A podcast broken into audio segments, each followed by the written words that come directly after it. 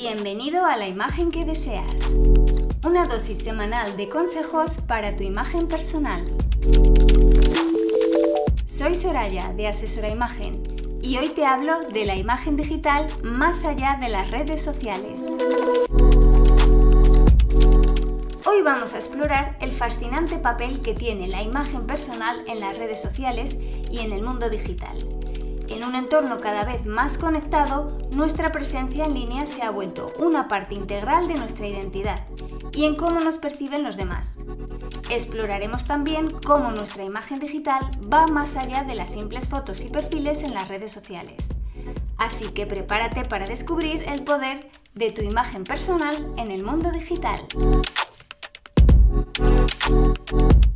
Hoy en día las redes sociales son una ventana al mundo en la que compartimos nuestras vidas, nuestros intereses y experiencias. Pero más allá de eso, nuestras actividades en línea también tienen un impacto significativo en nuestra imagen personal. La forma en la que nos mostramos en las redes sociales puede influir en nuestras relaciones personales, oportunidades profesionales e incluso en nuestra autoestima.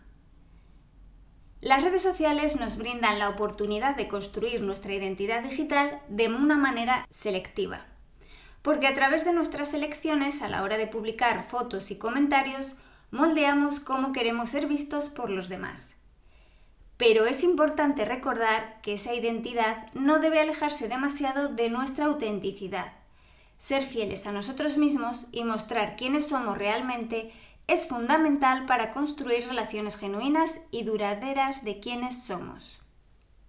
Tu imagen digital tiene un impacto directo en tu reputación personal, ya que todo el mundo investiga tus redes sociales. Empleados, clientes y posibles contactos profesionales lo hacen antes de tomar decisiones importantes contigo.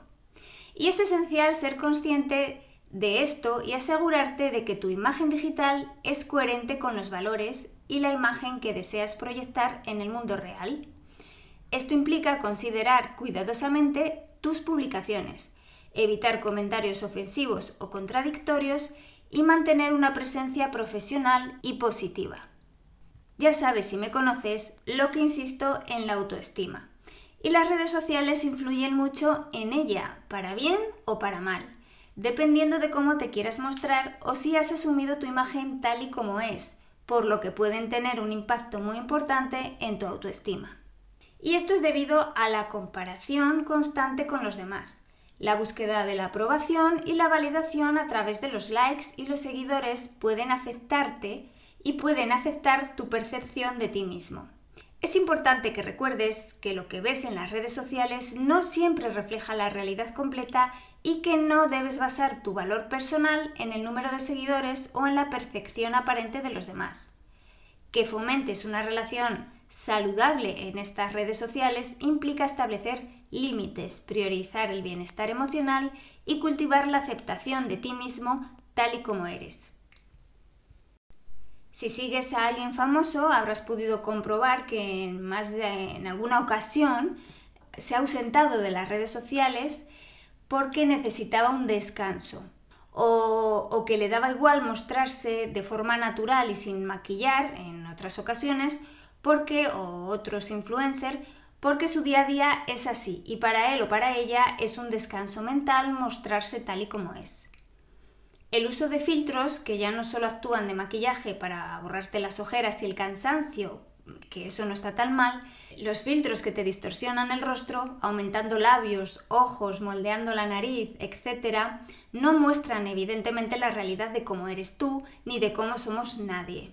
Hay que ser muy consciente y muy maduro de que esa no es nuestra imagen real y que tampoco debe ser una imagen deseada, porque convertir una imagen virtual en un canon de belleza es un error que calará en tu autoestima.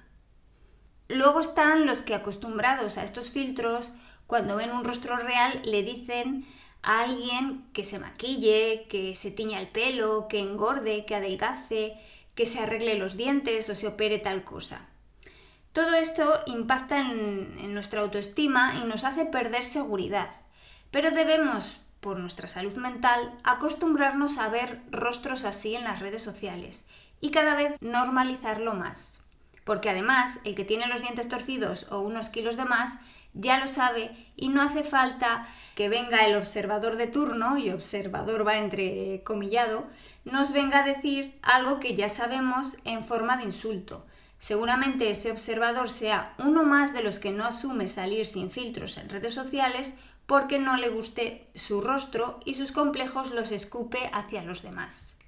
Yo te animo a que te cuides de una forma natural y todos los días, y que no te mires a través de un filtro ni te compares con otras imágenes de las redes sociales, porque no es maquillaje, es un filtro. Y te animo a que saques o a que sepas sacar partido de aquello que sí te gusta de verdad en ti, a fin de lo que, de lo que no te guste, pues pase desapercibido. Pero un filtro es pan para hoy y hambre para mañana, porque no lo usan ni los presentadores de televisión. Si tienes seguridad en ti con respecto a tu imagen, lo primero que harás es quitar el filtro. La naturalidad te hace libre porque te aceptas y te corriges lo que tú quieres de una forma natural y constante. Pero los filtros te atrapan y te frustran cuando los dejas de usar, además de que son algo que no puedes llevar todo el rato, pero el resultado de un cuidado personal y natural sí.